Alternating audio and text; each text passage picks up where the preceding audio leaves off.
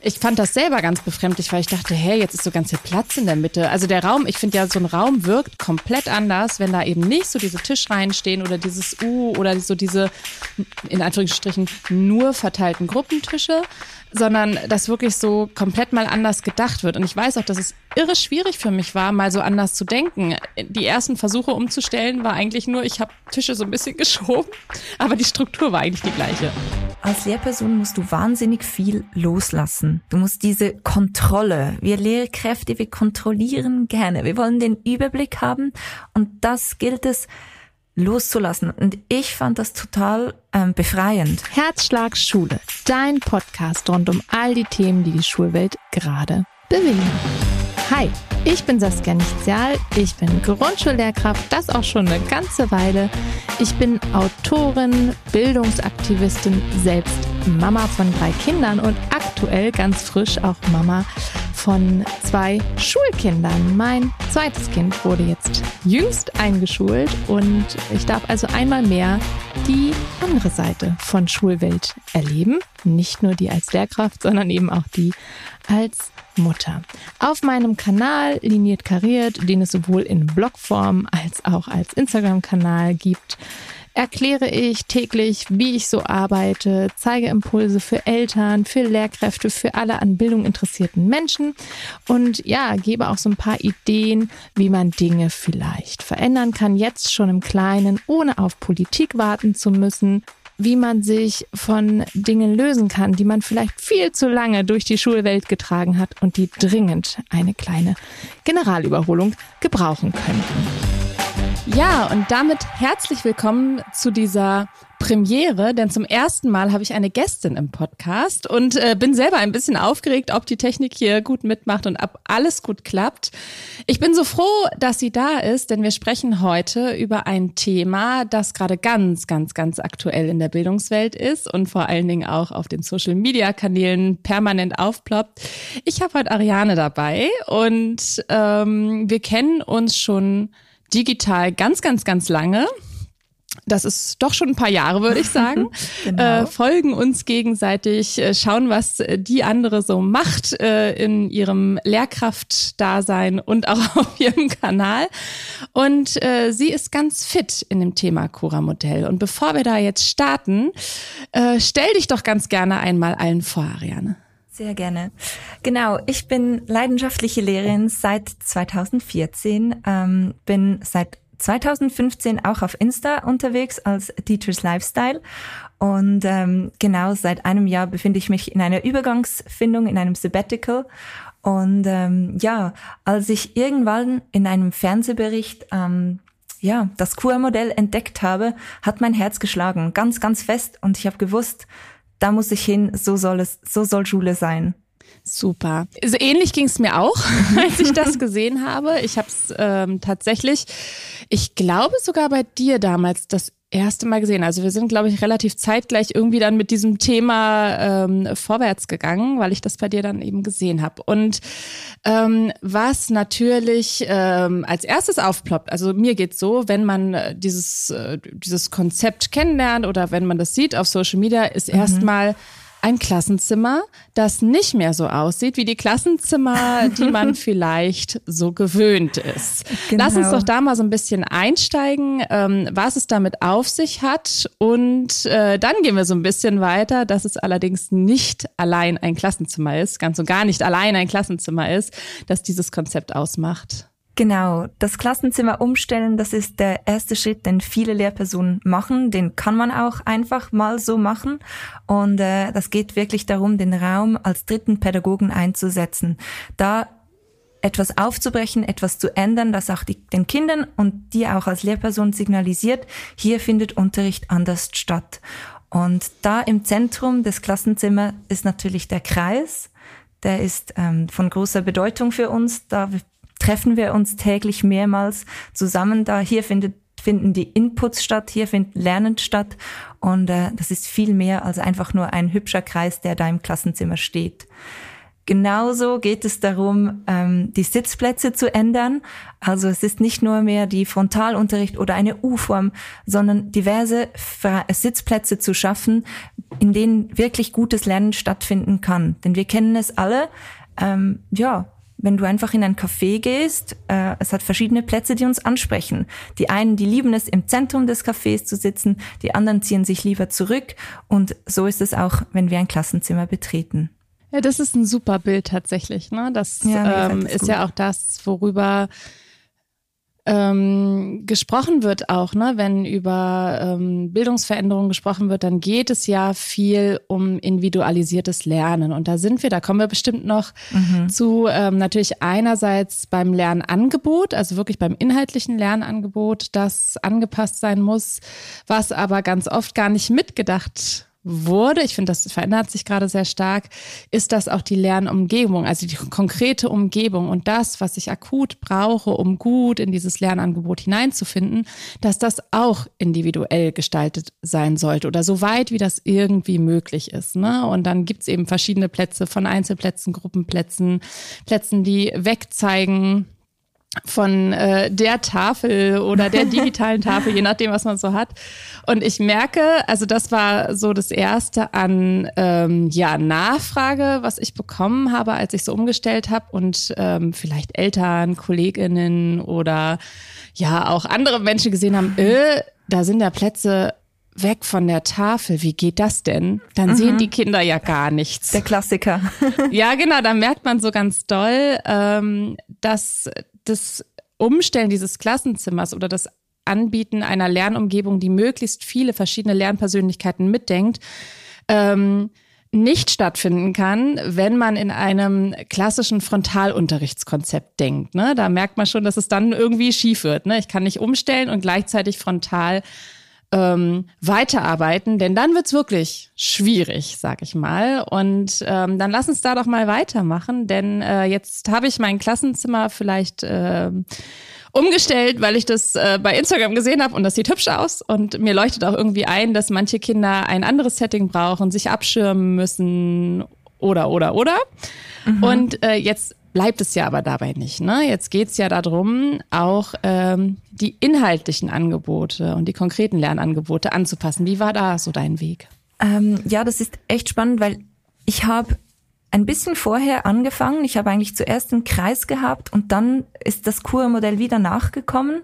Und ich habe da gemerkt, beim Unterrichten dass das wirklich nicht geht, dieses Unterricht klassisch zu mhm. machen, wenn du den Kreis hast. Und deshalb habe ich eigentlich das, den Unterricht bereits angepasst, bevor, ähm, ja, bevor ich von diesen Inputs und den Lernaufgaben oder den Lernangeboten gehört habe. Und ich hatte da so ein Aha-Erlebnis. So, stimmt total, das macht Sinn, so muss es sein. Und ähm, der erste Punkt, der, der, der da eigentlich folgt, sind die Inputs. Also du schaust eigentlich mit deiner Klasse oder mit, du schaust als Lehrperson, ähm, welches Thema statt, steht an und wie kann ich das in knackigen 10 bis 15 Minuten ähm, herunterbrechen, so dass wir danach an den Lernaufgaben arbeiten oder lernen können. Und die Lernangebote, die das heißt eigentlich, dass du nicht mehr einfach das Lehrmittel durchackerst, sondern es werden konkrete hm. Angebote umgesetzt, angedacht ähm, und dann die den Kindern eigentlich nach dem Input zur Verfügung gestellt.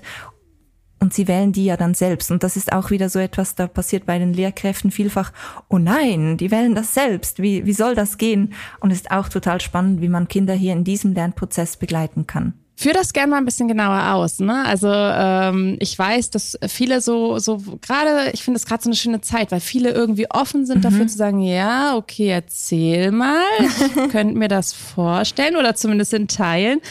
Aber Lehrkräfte brauchen es ja immer so ganz, ganz, also ganz konkret. Ne? Die müssen sich gut vorstellen können, wie das so abläuft, wenn sie das Klassenzimmer betreten. Ne? Und jetzt versammeln wir uns im Kreis. Ich habe ein Thema, zum Beispiel, hast du gerade eins so?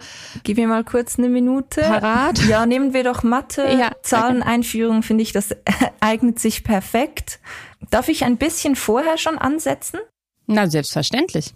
Und zwar geht es mir vorher bei der Unterrichtsvorbereitung ähm, nämlich schon darum zu sagen, da beginnt es bei vielen Lehrkräften, dass sie sagen, ja, nö, wie, wie schaffe ich das? Wie, wie, wie schaffe ich das, so viel zu differenzieren?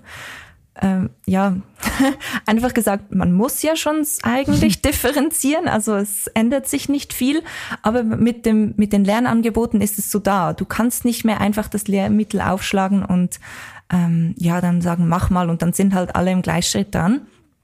Und das Lehrmittel aufschlagen ist aber ein Riesengeschenk für uns Lehrpersonen, weil da befinden sich ganz viele Lernangebote.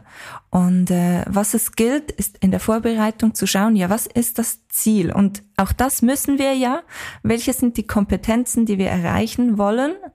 Und da wirklich hinzugehen und zu schauen mit dem Scannerblick, welche Aufgaben kann ich mir hier herauspicken, welche Aufgaben kann ich zu Lernangeboten machen, sie sind's schon, aber welche kann ich aus dem Lehrmittel nehmen?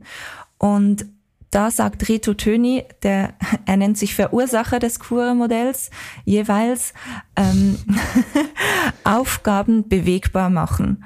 Das finde ich total wichtig, dass man das mitnimmt, ein Arbeitsblatt, das kannst du bewegbar machen. Du kannst es laminieren, du kannst es ausschneiden, die Kinder können die Sachen verschieben, da geht ganz viel. Und das sind die ersten kleinen Schritte, bei denen du anfangen musst oder anfangen kannst. Es ist nicht schon, du musst sieben Aufgaben differenziert haben und alles selbst erfinden und ähm, ja nicht mehr das Lehrmittel nutzen, sondern nimm die Ressourcen und äh, ja, nutz die für dich. Aus denen, also da gehst du dann, von da gehst du eigentlich aus, von den Lernaufgaben, weil die sind ja basierend auf der Kompetenz, die wir, zu, die wir gemeinsam erarbeiten mhm. wollen. Und von denen aus überlegst du dir dann als Lehrperson oder, ja, den Input. Und jetzt sind wir im Klassenzimmer. Die Kinder haben sich im Kreis versammelt. Wir sind ready für die Lernzeit. Der Input steht an. Und da geht es wirklich darum, den Inhalt zu vermitteln. Und wenn wir jetzt Zahleneinführung haben, schaust du dir vielleicht an, leg Beispiel Zahleneinführung bis 20. Wir legen mal ein paar Zahlen aus und schauen, ja, was können wir mit diesen Zahlen machen? Und dann kommt ja auch schon ganz viel von den Kindern. Und indem du sie schon aktivierst, sind sie schon viel mehr am Thema drin. Der Input ist dann hoffentlich 10 bis 15 Minuten. Ähm, mal dauert der auch länger, je nachdem. Ich merke, wenn du die Kinder einbeziehst, du kennst das bestimmt, dauert es vor allem in der, in der Unterstufe dann doch noch ein paar Minütchen mehr. Und dann kommen konkret die Lernangebote. Und die Lernangebote, die sind aufbauend auf dem Input. Die stellst du dann auch kurz vor und du musst dir vorstellen, du stellst dann nicht all die zehn Lernangebote vor, die du dann vielleicht hast, weil zwei hast du schon im Input abgedeckt, die, die werden die werden dann gleich wieder aufgegriffen, die funktionieren klar ähm, gleich. Und dann gibt es vielleicht zwei, die sind noch ein bisschen anspruchsvoller. Und das vermittle ich den Kindern. Denen sage ich, so, das ist die Grundanforderung, vielleicht diese zwei, drei Aufgaben, an denen möchte ich, dass sie wirklich arbeitet und schaut, dass sie da die Kompetenzen sichert. Wenn ihr merkt, das geht leicht, dann probiert mal die erweiterten Kompetenzen aus. Äh, probiert mal die weiteren aus. Wenn du jetzt schon merkst, Grundanforderungen habe ich verstanden, darfst du euch gleich da starten. Schaut es euch gemeinsam an. Wenn du nicht weiterkommst, besprich es mit einem anderen Kind. Wenn ihr da nicht weiterkommt, dann kommt zu mir, ich bin da. Und genauso kann mhm. es natürlich sein, dass man auch ähm, Basisaufgaben hat, also Aufgaben, die vielleicht noch tiefer gehen müssen, Kinder, die noch nicht bei den Grundanforderungen sind und auch die werden da natürlich dann eng begleitet und für die hast du, und das ist das Schöne, auch viel mehr Zeit. Ähm, genau, ich würde einmal an der Stelle nochmal einen, ein, ein Beispiel ähm, quasi besprechen sozusagen. Unbedingt. Ähm, weil der Ablauf, ich finde, du erklärst es super. Ne? Man hat eine gute Vorstellung davon, wie so ein grundlegender Ablauf ist. Und ich finde, wenn man sich damit so ein bisschen befasst, das ist im Grunde genommen das, was du auch gerade so erzählt hast, es ist nicht komplett neu. Ne? Wenn man das nee. hört, denkt man mal, ich, oh, oh Gott, ich kann mhm. quasi alles über den Haufen schmeißen und muss mich nochmal komplett neu aufstellen. Und ähm, also es ist, das ist schon meine Erfahrung am Anfang auf jeden Fall ähm, ein Mehr an Arbeit, als wenn ich jetzt, also erstmal in der Vorbereitung und Bereitstellung, in der Einübung dieser Abläufe und so, das auf jeden Fall. Aber es ist mehr ein, ich habe ganz viele von diesen Bausteinen ja. eigentlich schon. Ich habe ein Lehrwerk, das ich mit einbeziehen kann. Die Unterrichtsstruktur ist auch jetzt schon so meistens, dass du gewisse Hinführungsphasen hast. Ne? Genau. Die werden einfach ein bisschen anders aufgebaut. Ähm, das Ziel oder die Art, wie die, worum es dabei geht und wie es dann in, den nächsten, in die nächste Phase geht, ist vielleicht ein bisschen anders. Also es geht mehr darum, all das, was schon da ist, nochmal neu ähm, vielleicht zu ergänzen, ein bisschen anders zu gestalten und auch neu zusammenzubauen, finde ich. Ne? Also es äh, finde ich immer ganz wichtig, um Leute oder äh, KollegInnen mitzunehmen, zu sagen, es ist nicht, es geht nicht darum, quasi einmal alles weg und jetzt kommt was ganz, ganz, ganz Neues, sondern auch zu schauen, okay, was habe ich vielleicht schon und wo kann ich erste Schritte ansetzen? Ich habe vielleicht schon so Inputphasen, ne? Und jetzt geht es darum, die vielleicht an, also ne, ein bisschen anders von der Struktur her aufzubauen oder den, die ähm, zu nutzen für diese Inputphasen, die es da gibt. Was wäre denn jetzt, wenn wir in dieser Zahlen ähm, äh, wir waren in der Zahlenerarbeitung, glaube ich. Ne? Ja, genau. Und äh, was ist dann da zum Beispiel so, so eine Lernaufgabe, die du hast? Dass du mal so zwei, drei, also diese Phase ist vorbei und in welche möglichen Lernaufgaben könnten die Kinder da gehen? Eine Lernaufgabe, die könnte zum Beispiel sein, ich habe Plättchen mit Zahlen drauf, ähm, die sind in einer Box, damit die Kinder den die gleich mitnehmen können. Und es heißt mal, mach mal, was was kannst du mit diesen Zahlen machen? Und äh, dann kommen die Kinder darauf, die kommen ja auf das viele Ideen, oder? Die können sie zählen, ähm, mhm. können bis zu dieser Zahl zählen. Du kannst sagen, ja, ich lege sie mit mit dem Zellmaterial. Du kannst sagen, ich lege sie mit verschiedenen Tierchen zum Beispiel oder Wendeplättchen und von da aus dann denken, von da aus dann weiterdenken, natürlich als Lehrperson bei der Erstellung. Genau, also beispielsweise, wenn wir jetzt im Zahlenraum Erweiterung sind und da ist das Coole, das zählt jetzt für die ersten drei Schuljahre, gehen genau die gleichen Aufgaben, die genau gleichen Lernangebote, kannst du eins zu eins so übernehmen. Ähm, zum Beispiel Mengen zählen. Du erstellst verschiedene Zählboxen mit verschiedener Anzahl Materialien. Die Kinder zählen die, schreiben die Zahl dazu. Wenn das schon geht, wenn das noch nicht geht, lassen sie das weg, das ist klar. Ähm, da gehen es wirklich in die Handlung gehen.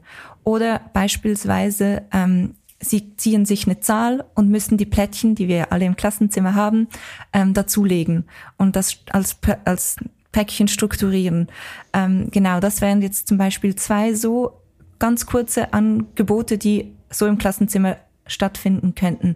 Und der nächste Schritt ist, wenn du als Lehrperson dazu bereit bist, natürlich den Unterricht dann auch noch zu öffnen, die Kinder eigene Aufgaben erfinden lassen, ähm, ja, die Pädagogik des weißen Blattes natürlich einzubeziehen und äh, ja, einfach mhm. so den Unterricht noch noch mehr auf, zu öffnen. Aber das braucht Zeit. Das braucht Zeit für dich als Lehrperson.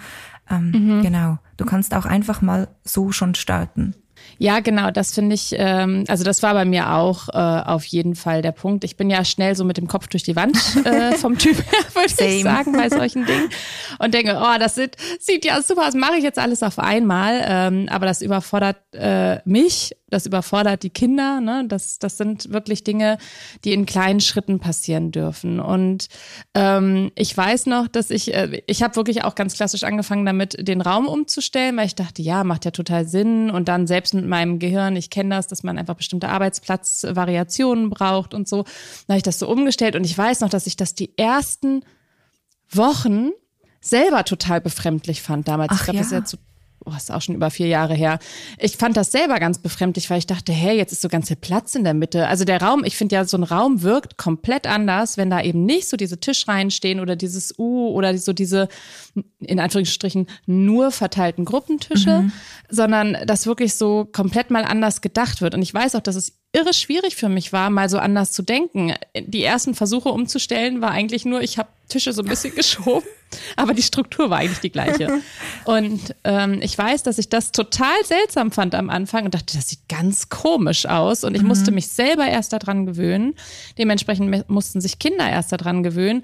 Heute komme ich in so ein Klassenzimmer rein und denke mir, oh, es ist fast noch fast noch zu klassisch, während Menschen in mein Klassenzimmer kommen, die das noch nie so gesehen haben und denken, was ist denn hier? Ja.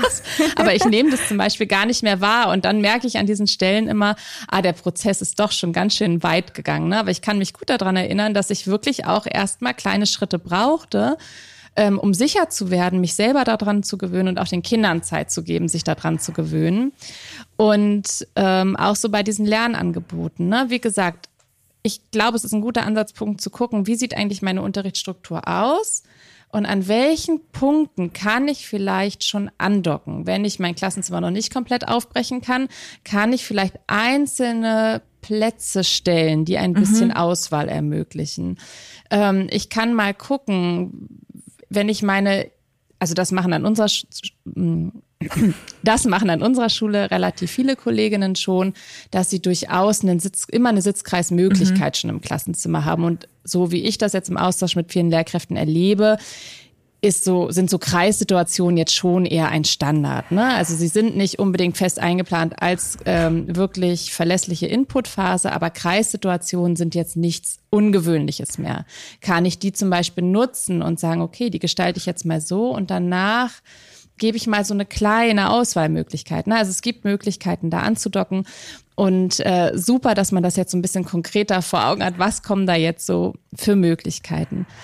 Meine Erfahrung ist, und da würde ich jetzt gern deine mhm. Einschätzung haben, dass das, dass die große Herausforderung ist, ähm, oder eine der großen Herausforderungen, die eigene Beobachtungskompetenz. Ne? Weil in dem Moment, wo ich nicht mehr alle Kinder an einem Arbeitsplatz sitzen habe, also so, sage ich mal, äh, mir relativ schnell dadurch einen Überblick verschaffen kann, äh, wer ist damit schnell, wer braucht dafür Zeit, ähm, wer hakelt an bestimmten Aufgaben, ähm, ne?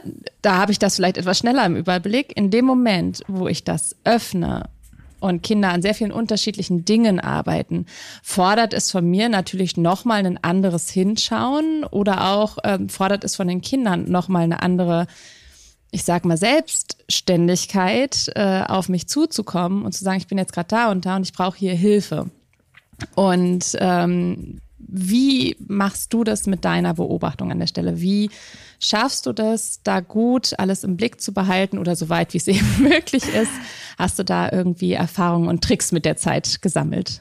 Ja, genau, du sprichst einen sehr wichtigen Punkt an, weil mir geht es da vor allem darum, dass Lehrpersonen ähm, die Verantwortung eigentlich in diesem Moment den Kindern zurückgeben die geben ihnen konkret die Verantwortung über ihr eigenes Lernen zurück und das wird natürlich auch besprochen. Und als Lehrperson musst du wahnsinnig viel loslassen. Du musst diese Kontrolle, wir Lehrkräfte, wir kontrollieren gerne, wir wollen den Überblick haben und das gilt es loszulassen. Und ich fand das total ähm, befreiend. Weil vorhin habe ich, hatte ich eine scheinbare Kontrolle. Für mich war sie fast eher scheinbar, weil sind ja trotzdem immer wieder viele Dinge passiert, die ich dann nicht kontrollieren konnte oder nicht gesehen habe. Und ähm, ich finde, seit ich die Verantwortung den Kindern zurückgebe und mich selber eher als Begleitung sehe, habe ich mehr Kontrolle. Weißt du, wie ich meine? Das ist da, da passiert. Ja, ich, ich weiß genau, was du meinst. Und das ist ein Gefühl oder das ist ein Shift, ein Wechsel, der in dir als Lehrkraft passiert. Das hat auch natürlich etwas wieder oder natürlich mit der Haltung zu tun. Und ähm, ja, ein Punkt, den ich denke, ist bei der Einrichtung wichtig, gerade wenn man sagt, ich brauche das auch für mich.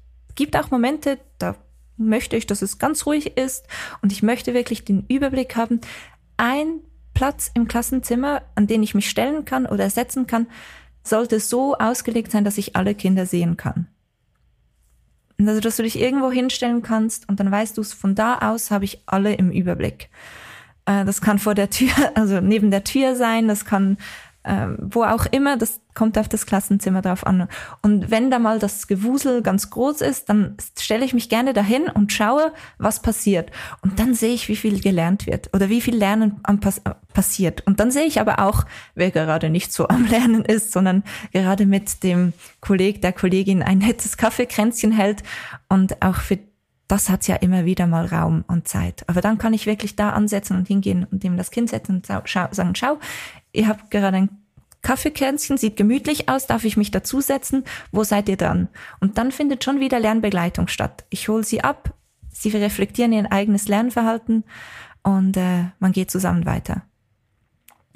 Und das hört sich jetzt alles schön und gut an. Es gibt auch sehr turbulente Phasen und Momente, in denen ich denke, oh mein Gott, wieso habe ich das jetzt gerade so gemacht? Äh, das ist einfach transparent, transparenzhalber, das gehört dazu. Es ist Schule, es sind Kinder. Wir sind, ja. ja das ist auch absolut ja das, was wir im, im, in, in jeder Unterrichtsform haben. Ne? Genau. Also da, wo wir lernen und ähm, eine Gruppe Individuen aufeinander trifft, ähm, und einfach, äh, wir planen die Dinge, egal ob wir sie jetzt sehr eng geführt planen, frontal planen, offener planen, ob sie am Ende dann so laufen und ob dabei alle Kinder irgendwie sich entsprechend äh, in eine lernförderliche Lautstärke begeben und so, das, das äh, wissen wir nie vorher. Und ich habe in jeder Form immer mal Stunden gehabt, wo man dachte, alles klar, gut, dass das jetzt keiner gesehen hat. Ähm, genau. Ich glaube, das, das ist auf jeden, jeden Fall so. Aber es ist wieder mal genau das, was ich so oft sage, ne? Das ist die Haltung. Und ja. ich hatte genau das, dass ich auch am Anfang dachte, okay, wie schaffe ich das? Ich muss doch immer irgendwie alle Fäden in der Hand halten. Und ja, ich bin die führende Person und Kinder brauchen auch ähm, ganz klar von mir das Signal, ich habe hier den Überblick mhm. und ich sehe euch. Auf jeden Fall. Und zwar Fall. nicht im Sinne von, ähm, ich sehe, wenn ihr Quatsch macht, sondern ich sehe euch. Ich sehe, ich sehe, wenn ihr mich braucht. Ich sehe, wenn es euch gerade schwerfällt, ins Arbeiten zu kommen. Ich sehe, wenn euch etwas gelingt. Ne, darum geht es ja. Man braucht eine gewisse Präsenz. Auf jeden Fall. Das ist auf jeden Fall klar. Und die kann ich aber in jedem Unterrichtskonzept gewährleisten. Aber mir ging es genauso, dass ich dachte, ich würde jetzt hier gerne möglichst einfach ganz schnell alle im Blick haben und möglichst schnell so Häkchen setzen, ja, ja, ja. wie man das so kennt. und dafür lasse ich Kinder quasi in einem ganz engen Korsett, mhm. damit ich schnell Häkchen setzen kann und das Gefühl habe, wow, ich habe alle im Blick und gehe mit allen super mit und kann hier ganz kompetent äh, begleiten. Und dieser Wunsch nach, äh, das ist ja ein ganz positiver Wunsch, ne, zu sagen, ich möchte alle im Blick haben und ich möchte ähm, dass ich hier nichts übersehe und, und möchte meinen Lernstoff voranbringen. Das sind ja gute Intentionen. Mhm.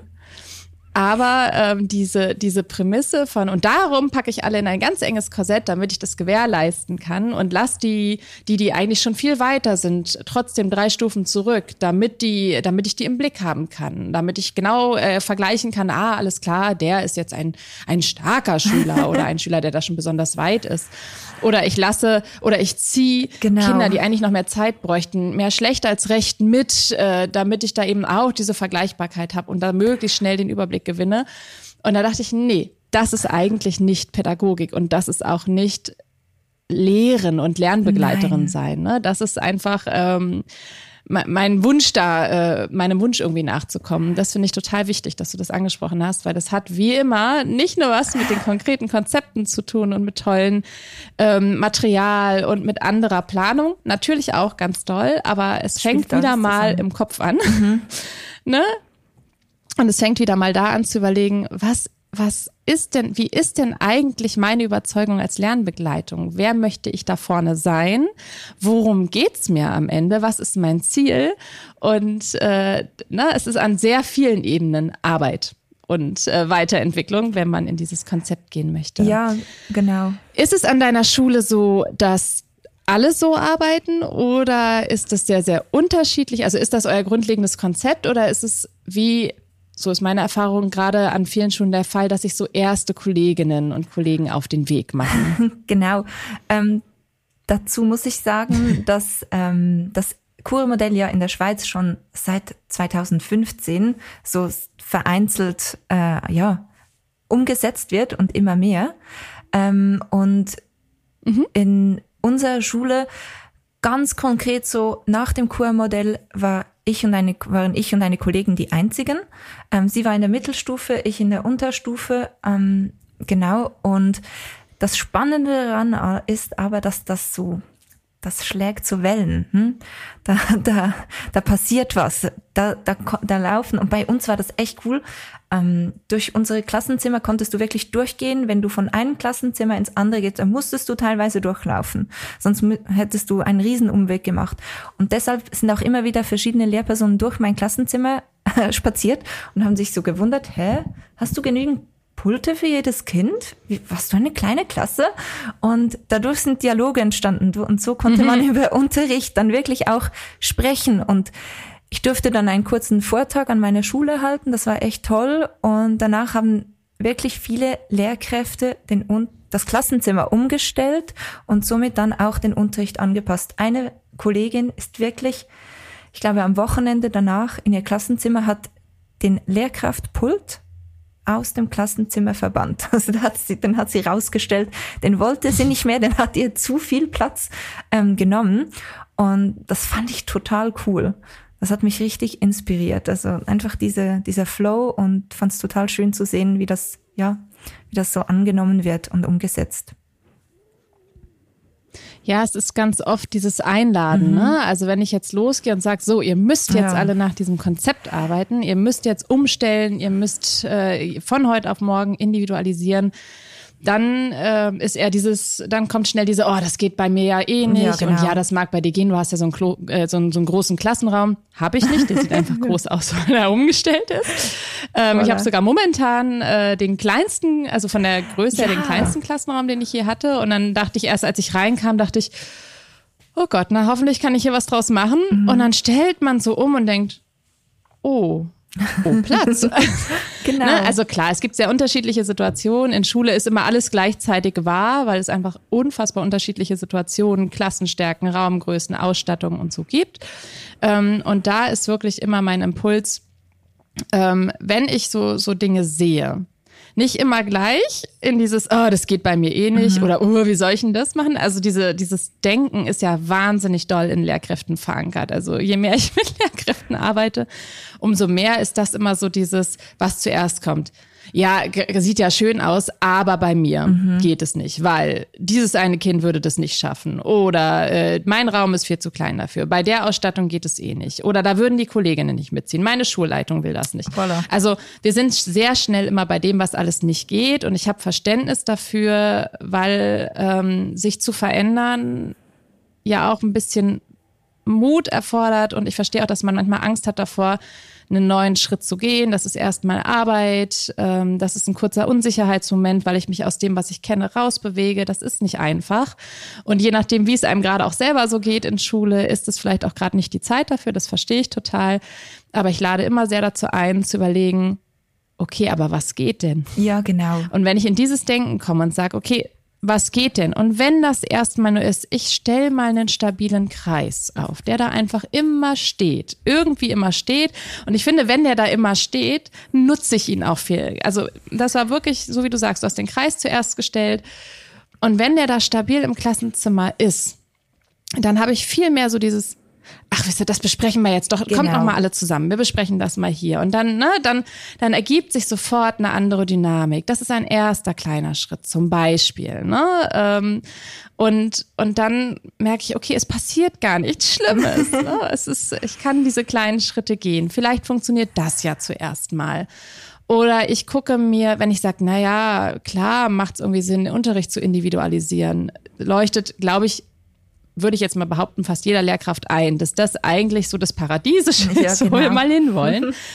ähm, und das aber alles auf einmal, das ist ja schon auch Umdenken, das ist Material bereitstellen, zusammensammeln, umstrukturieren. Ne? Ähm, klar ist das erstmal viel Arbeit. Und dann zu sagen, okay, vielleicht fange ich mal in einem, also ich habe es so gemacht, ich habe in einem ganz kleinen Themenbereich damit angefangen und gedacht, okay, diese Einheit, diese kleine Einheit, die versuche ich jetzt mal zu öffnen. Da versuche ich mir mal eine komplett andere Struktur zu, zu setzen. Und da habe ich wirklich dann so dieses klassische, ich hatte einen, einen ich, ähm, wie weit bin ich schon oder mhm. wo ist mhm. mein Lernen, so eine Lernstandserhebung, mhm. ne? so ein kleines, äh, ich guck mal, was ich schon mhm, kann. Genau. Also quasi den Test in Anführungsstrichen vorher geschrieben, ja. geguckt. Alle, ja, und dann, dann weiß ich, und dann, dann war für mich, ich hatte schwarz auf weiß ja, ich hatte schwarz oder Bleistift auf weiß, hatte ich die Rückmeldung, dass manche Kinder komplett fit sind und all das, was ich in den nächsten zwei Wochen mir überlegt hatte, komplett beherrscht mhm. haben.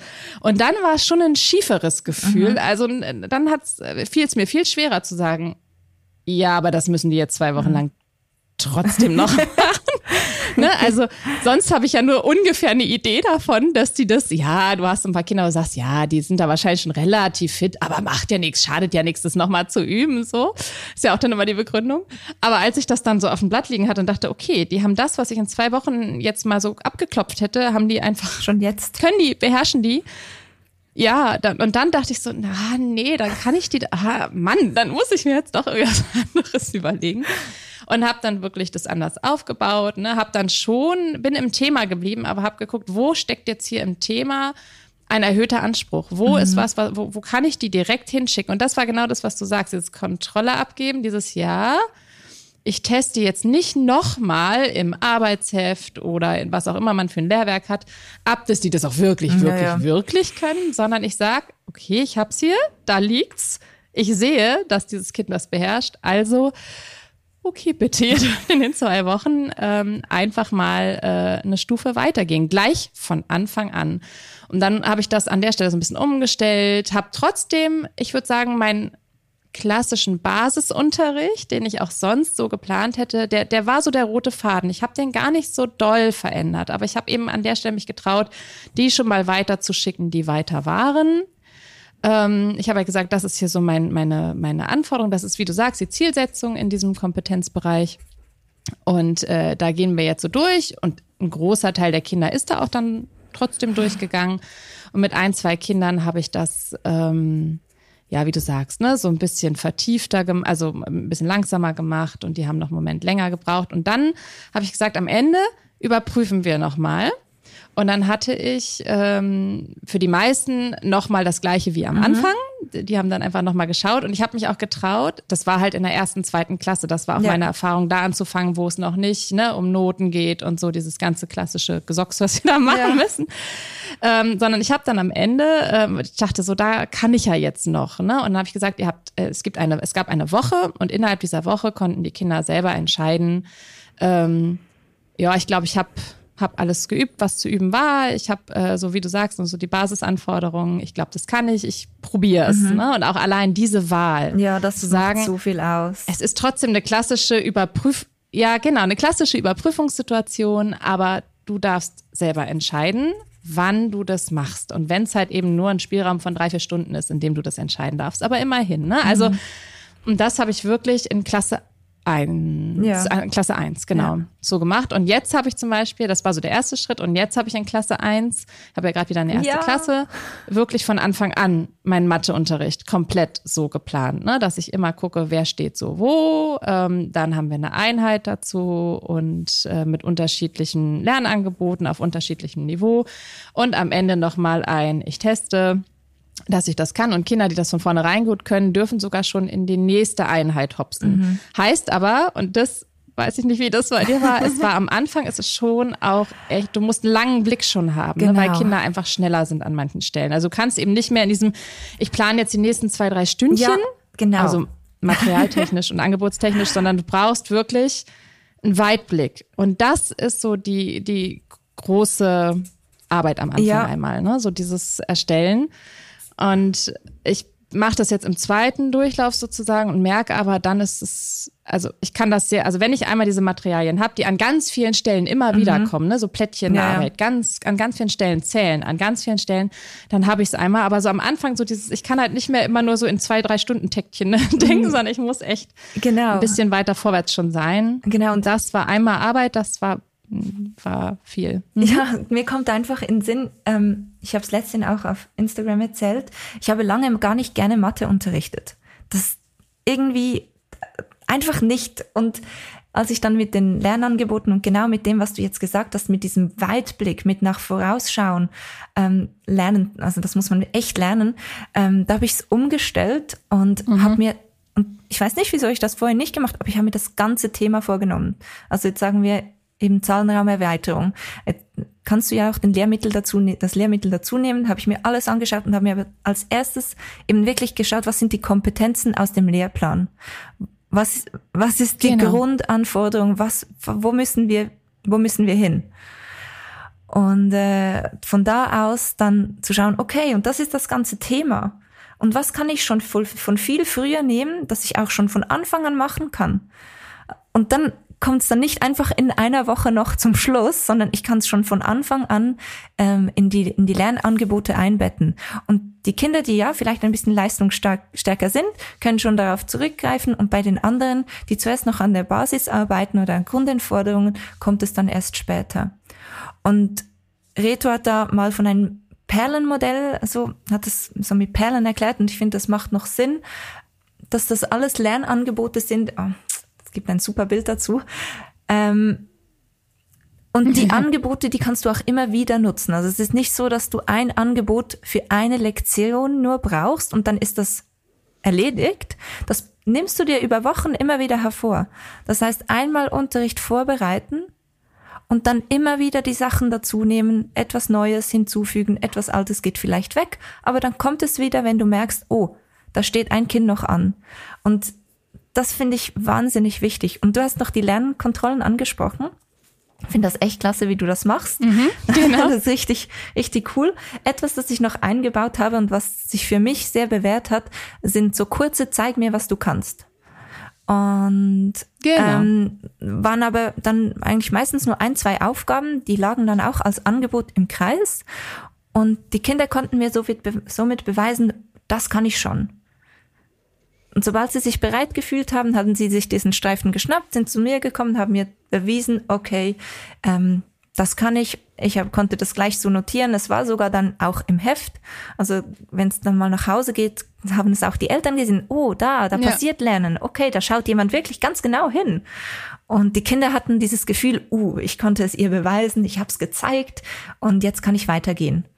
Und das, das nimmt auch Druck raus von diesem klassischen Lernkontrollen-Setting. Klar kannst du am Schluss eben noch mal eine Größe machen, wo du schaust, was sitzt wirklich alles, ähm, aber so in, immer dazwischen, das Kontrolle behalten. Mir hat das auch mhm. geholfen, mhm. auch den Kindern. Oh ja, stimmt, das kann ich schon. Oder ups, da habe ich mich überschätzt. Weil auch das passiert sehr gerne.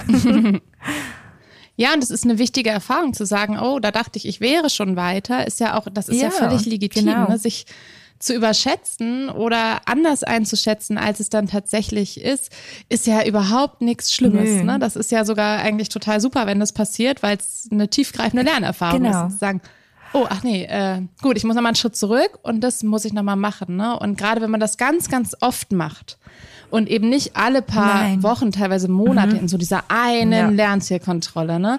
Dann kriegt auch dieses ganze Setting von ich überprüfe oder ich schaue genauer hin, was kann ich denn und was kann ich nicht, das kriegt so viel mehr mehr Echtheit und mehr Nutzen, weil die Kinder nicht so Angst davor haben, weil es wirklich nur ein oh, ja gut, dann übe ich das morgen nochmal. Genau. Oder in der nächsten Stunde muss ich mir nochmal diese Aufgabe ein bisschen vornehmen. Und dann ist die Sache auch gegessen. Ja, genau. ne? Es hat genau. nicht so dieses, ich kann das nicht.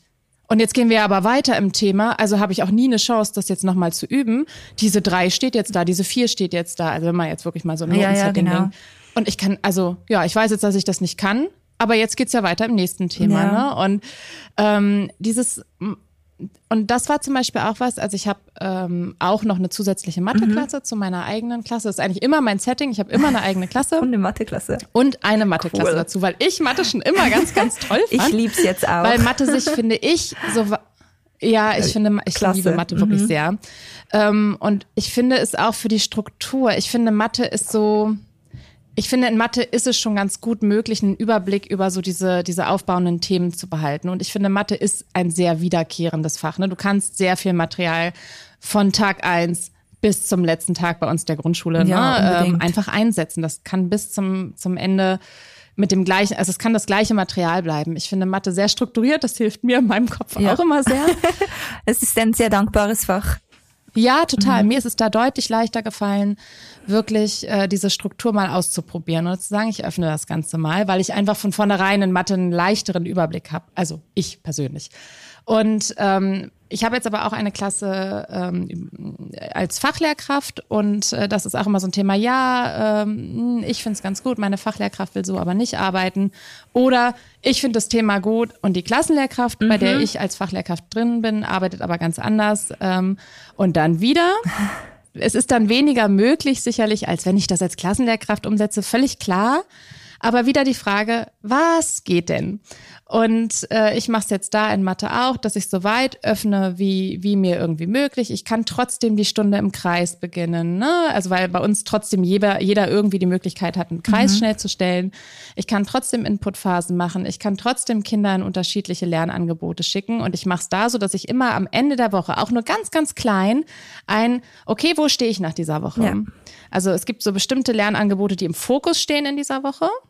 Also bestimmte Aufgabentypen, bestimmte ähm, Aufgaben. Wir haben gerade Zahlenraumserweiterung mhm. bis 100. Da gibt's ja wirklich sehr viel schönes, äh, auch haptisches Angebot. Ja, und ähm, da sind wir gerade und äh, da kann ich am Ende der Woche nämlich die Fokusaufgaben, die in der Woche wirklich so, wir haben gerade Zahlensteckbriefe, mhm. ne? Was kann man ja, ah, eigentlich cool. alles über eine Zahl so rausfinden?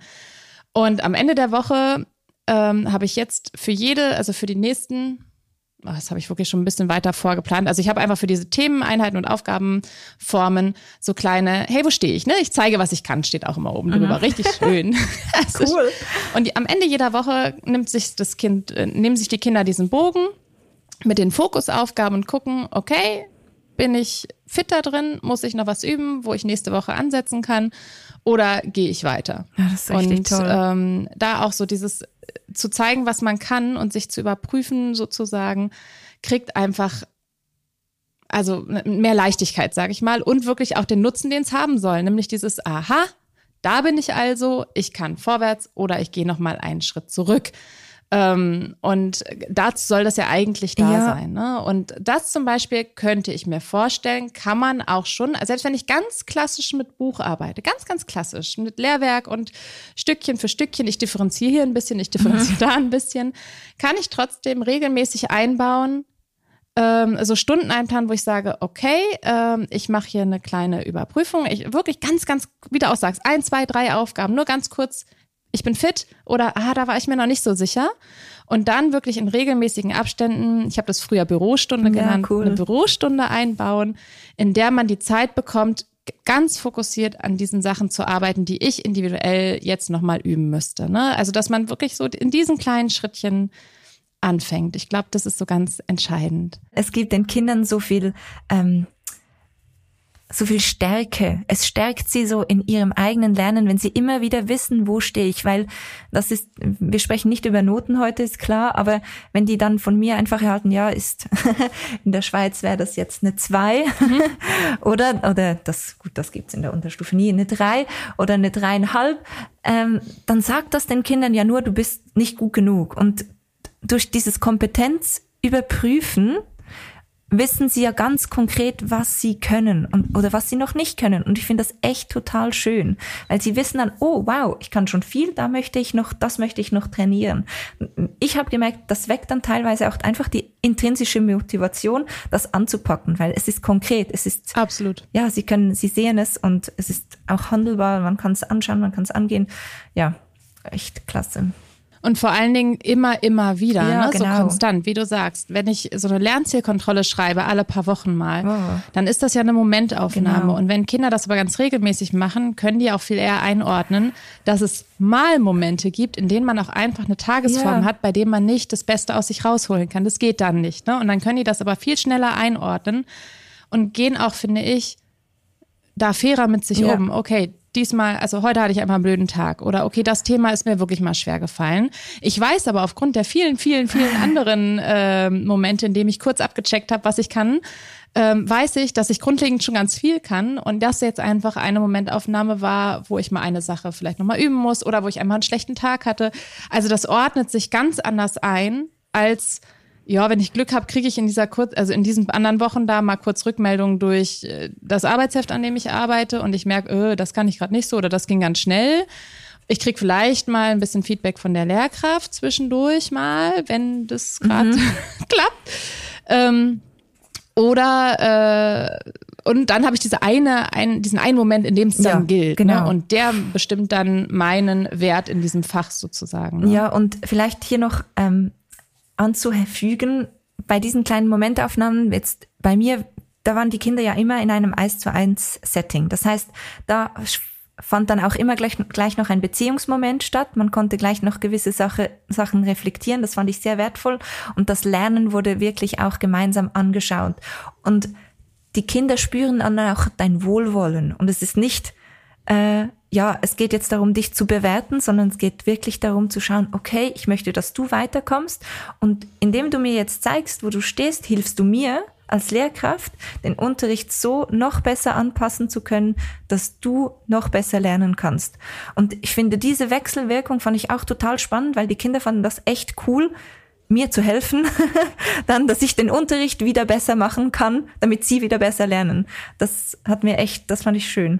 Wenn ich über solche Dinge spreche, ne, oder wenn, wenn äh, vielleicht du auch über solche Dinge sprichst, sprichst, ich weiß nicht, wie deine Erfahrung ist, ähm, dann ist wirklich die, also bei den meisten Lehrkräften, ne, die, die Angst, wann soll ich das noch machen? Wie soll ich da jetzt anfangen und ansetzen sozusagen? Das haben wir schon besprochen. Mhm. Kleine Schritte, kleine Andockstellen suchen.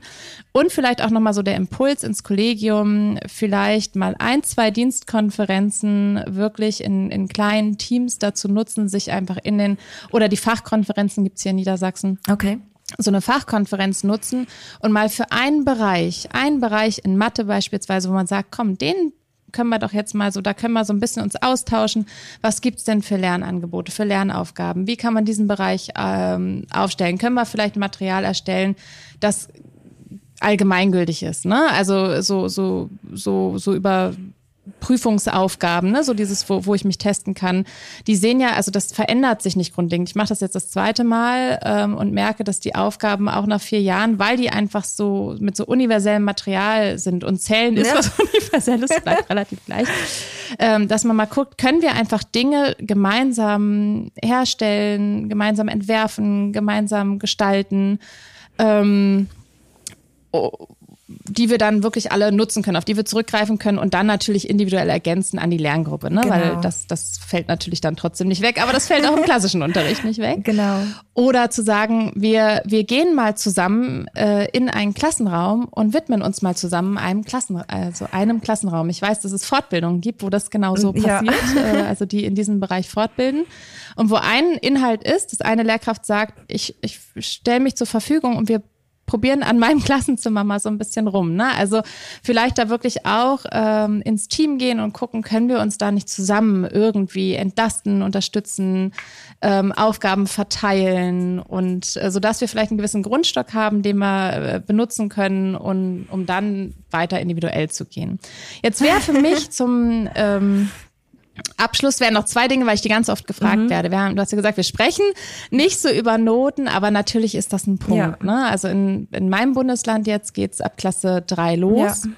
Da steht am Ende eine Note und ähm, wie kriege ich jetzt so ein Konzept, das ja auf ein, ein Individu individuelles Vorankommen ausgelegt ist. Wie kriege ich das in dieses klassische Raster? Ich muss Zeugnisse schreiben, ich muss Noten geben, ich muss vergleichbare Tests schreiben und so weiter und so fort.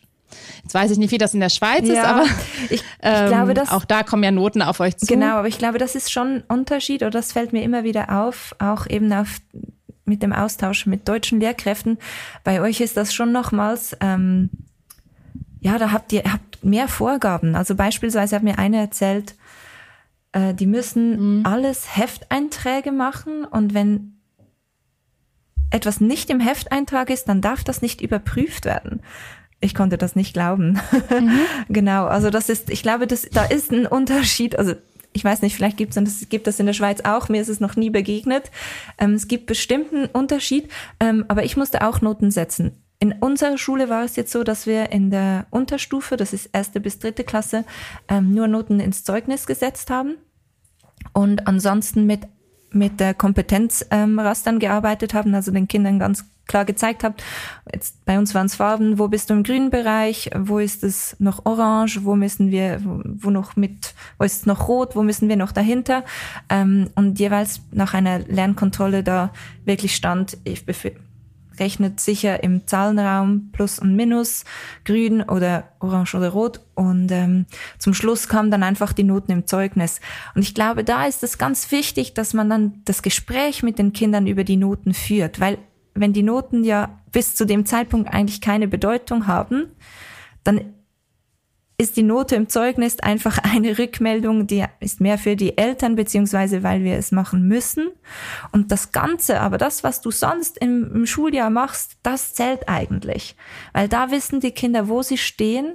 Ähm, da erfahren sie, okay, ich kann lernen, da passiert etwas, ich komme voran und schlussendlich wir sind in diesen noch in diesen Strukturen gefangen. Wir können das System von außen nicht ändern, aber wir können es von innen ändern und so anpassen, dass es für dich als Lehrkraft und deine Haltung passt.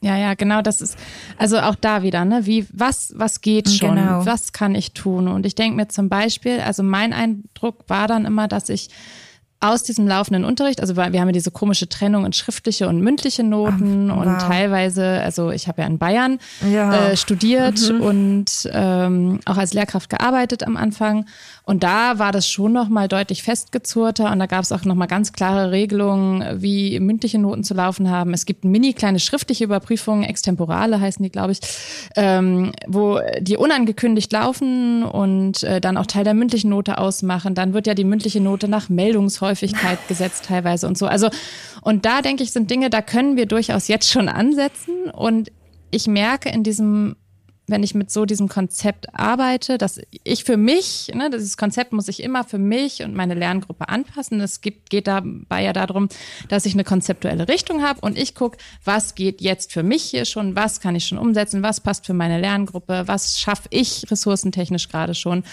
Und mit dem was ich da habe und diesem Unterricht habe ich schon das Gefühl, gerade auch durch dieses stetigen, ich zeige, was ich kann, habe ich eine ganz, ganz tolle Sammlung ähm, für, dann packe ich das am Ende meinetwegen in irgendwas, das mündliche Note mhm. heißt. Ne? Meinetwegen packe ich das da am Ende irgendwie rein. Aber ich kann diese, diese Noten deutlich fundierter geben, habe ich das Gefühl. Ja. Also ich schreibe halt nicht eine 3 rein, weil es in drei Momenten in diesem Schuljahr eine 3 mhm. war äh, im, im Schnitt, sondern ich habe viel mehr Möglichkeiten, ähm, pädagogisch zu variieren, weil ich viel mehr Rückmeldungen aus dem laufenden Unterricht habe und kann durchaus mal sagen, ja, in diesen drei komischen äh, Halbjahres-Leistungsüberprüfungsmomenten äh, war es eine drei, aber das, was da im Unterricht gelaufen ist, dieses Weiterarbeiten, äh, dieses Überprüfen, die, die Erfolge an den einzelnen Stellen, da habe ich die Möglichkeit, das dann entsprechend ähm, pädagogisch so ein bisschen mit einfließen zu lassen und habe da eine ganz gute Rückendeckung. Oder ich traue mich zum Beispiel, ähm, das macht äh, die Schule meines mhm. Sohnes, mhm. auch Niedersachsen, ganz normal staatliche Schule, die trauen sich Prüfungs, äh, auch da wieder Prüfungszeiträume mhm, zu geben. Super. So dass ich sage, wir haben eine ganz, die haben dann immer so eine ganz, das nennt sich Intensivwoche dann oder nee, Ach, ist ja auch wurscht. Also, die haben dann einfach einen, einen Zeitraum von einer Woche oder zwei Wochen, ich weiß es gar nicht so ganz genau, ähm, wo einfach klar ist, innerhalb dieses Zeitraums musst du diesen Test schreiben und ähm, du kannst am Anfang sagen, ich kann das, auf geht's, ich hake das ab, ich bin fit. Du kannst aber auch noch sagen, nee, ich brauche noch mal ein, zwei Übungsstunden in dem und dem Bereich und dann mache ich die. Ne? Vielleicht kann man sich als Kollegium, das ist schon was, denke ich, was schwierig ja. ist, wenn man das alleine umsetzt, weil dann schon die Gefahr da ist, dass Leute sagen, ja, aber dann ist das ja, das ist ja unfair für die andere Klasse, mhm. was ja leider auch ein mhm. bisschen so ist, muss man ja dann wirklich mal sagen, dass man einfach ähm, sagt, okay, vielleicht können wir uns da im Jahrgang Genau. Vielleicht im Jahrgang, ne, dritte Klasse, absprechen, dass wir uns mal trauen, das so zu öffnen, dass es einen gewissen Zeitraum dafür gibt. So eben so kleine Schritte, je nachdem, wie weit ich mit meinem Kollegium an meiner Schule, mit dem, was ich mir zutraue, komme. Ähm, genau, um einfach das Fährste aus dieser ganzen komischen Notenkorsettgeschichte rauszuholen, was möglich ist. Und zum Abschluss ähm, ist die zweite Frage, mhm. die ich oft bekomme, ähm, wie nehme ich Eltern mit? Weil Eltern sind ja selbst oft noch ganz andere ja. Schule gewöhnt. Ja. Und reagieren manchmal mit den gleichen Ängsten, verständlicherweise, so, ähm, ne, wenn die dann sehen, wie wird hier gearbeitet äh, und wie sieht eigentlich das Klassenzimmer aus, ähm, hast du da Erfahrungen gemacht, wie man Eltern da gut mitnehmen kann und Ängste nehmen kann und ja, sie da äh, abholen kann? ja, muss, musste ich.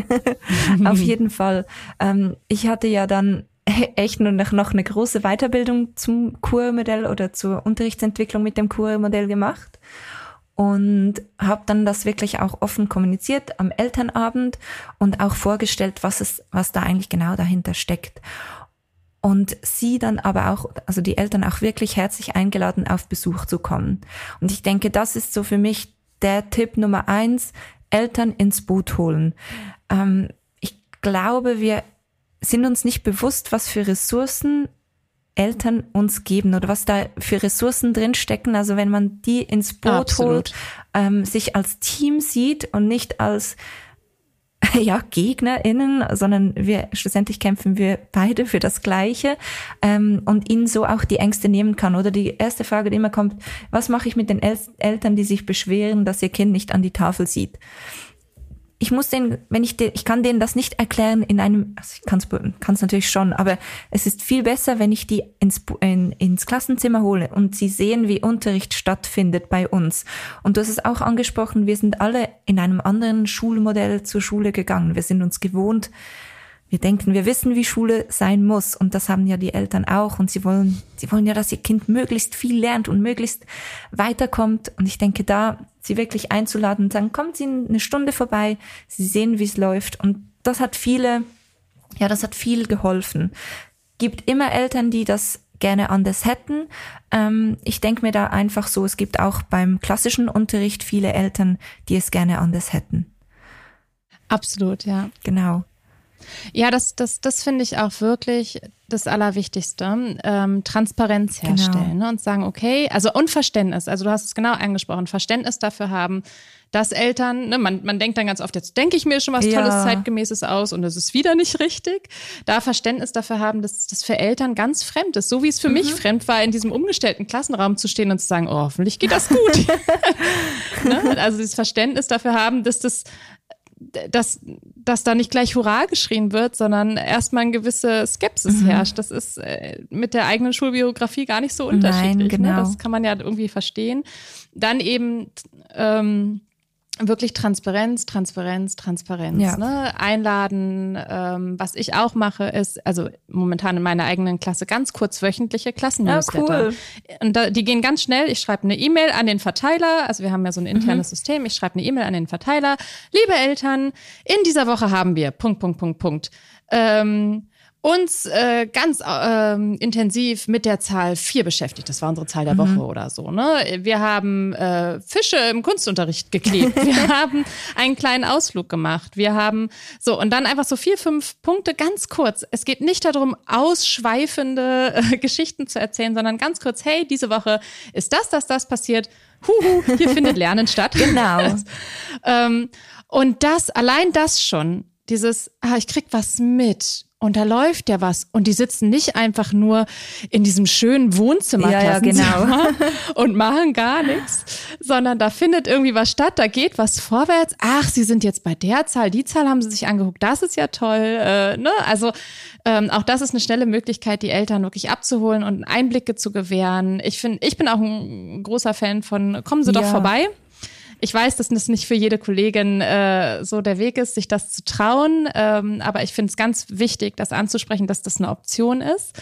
Und sonst eben gucken, wie kann ich Transparenz da reinbringen und die Eltern wirklich äh, ab und sagen, ich kann das total verstehen, dass das auf den ersten Blick ungewohnt ist, aber vertrauen Sie der Sache, ich nehme Sie mit und dann schauen wir mal, wie wir das hier zusammen gut hinkriegen. Genau, super. Und natürlich auch ist total wichtig, offen sein für Anliegen. Also das habe ich den Eltern auch immer gesagt. Bitte melden Sie sich, wenn Sie ja.